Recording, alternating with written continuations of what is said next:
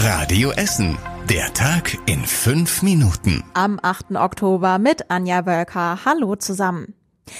Am Montag gibt es die nächsten Streiks bei uns in Essen. Die Gewerkschaft Verdi hat eine ganze Reihe von Betrieben zum Streik aufgerufen, unter anderem die Entsorgungsbetriebe, die Agentur für Arbeit, die Stadtverwaltung, das Alfred Krupp Krankenhaus, die LVR und Ruhrlang Klinik werden bestreikt. Die komplette Auflistung findet ihr auf radioessen.de. Allein für die Entsorgungsbetriebe heißt das, die Recyclinghöfe bleiben am Streiktag geschlossen, auch die Grünschnittannahmestelle sind zu. Wer einen Termin für Sperrmüll hatte, muss einen komplett neuen ausmachen. Außerdem werden viele Mülltonnen wohl voll bleiben. Für den Streiktag am Montag sind außerdem sieben Demonstrationszüge geplant. Sie ziehen am Vormittag dann von der Innenstadt zum Messeparkplatz nach Rüttenscheid. Die erste kritische Corona-Marke von 35 haben wir in Essen schon überschritten. Jetzt liegt der wichtige Inzidenzwert bei uns bei über 40. Ab 50 ist eine Stadt Corona-Hotspot. Die Stadt plant schon verschärfte Maßnahmen, wenn bei uns die Marke von 50 überschritten wird. Bei Feiern in Gaststätten dürften dann nur noch 25 Menschen dabei sein. Das gibt das Land vor. Die Stadt geht aber bei der Meldung an das Ordnungsamt noch einen Schritt weiter. Grundsätzlich sollen Feiern schon ab elf Menschen angemeldet werden werden, heißt es. In anderen Städten mit einer Corona-Inzidenz über 50 ist eine Anmeldung ab 25 Teilnehmern verpflichtend. Die Stadt will aber auch noch weitere Maßnahmen prüfen, beispielsweise wie es dann mit dem Sport weitergeht. Morgen Mittag gibt es außerdem eine Videokonferenz von Bundeskanzlerin Angela Merkel mit den OBs und Bürgermeistern von elf Städten, die aktuell viele Corona-Neuinfektionen haben. Aus NRW sind zum Beispiel Köln, Düsseldorf und Dortmund dabei. Auch der Essener OB Thomas Kufen wird daran teilnehmen, hat uns die Stadt auf Nachfrage bestätigt. Er wird über die Lage in unserer Stadt berichten. Weniger Autos auf der Alfredstraße, das will die Stadt erreichen. Der Weg dahin, die Alfredstraße für Autofahrer unattraktiver machen.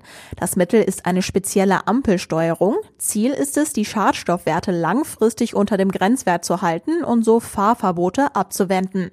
Mein Kollege Julian Schildheuer hat sich mit dem Konzept genauer befasst. Rote Ampeln und Bremslichter, so könnte es bald auf der Alfredstraße aussehen. Zumindest dann, wenn dort hohe Schadstoffwerte erwartet werden. Sensoren und spezielle Spezielle Programme errechnen täglich eine Prognose, wie hoch die Stickstoffbelastung am nächsten Tag sein wird. Ist der Grenzwert überschritten, zeigen die Ampeln auf der Alfredstraße und den Zufahrtsstraßen häufiger und länger rot. Aber Autofahrer werden vorgewarnt. Mobile Hinweisschilder und die Internetkanäle der Stadt warnen schon am Vortag vor möglichen Staus. Autofahrer sollen dann andere Straßen nutzen oder ganz auf Bus und Bahn umsteigen. Für viele Pendler in Essen hieß es heute wohl früher aufstehen. Bei uns gab es heute doppelten Streik. Noch bis zum Betriebsende fahren keine Busse, Straßen und U-Bahn im Stadtverkehr.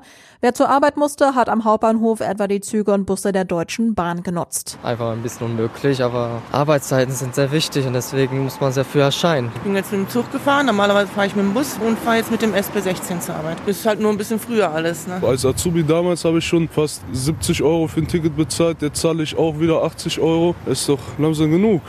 Keinen Präsenzunterricht gab es außerdem für die Schüler der städtischen Schulen. Dort haben nämlich die Hausmeister gestreikt.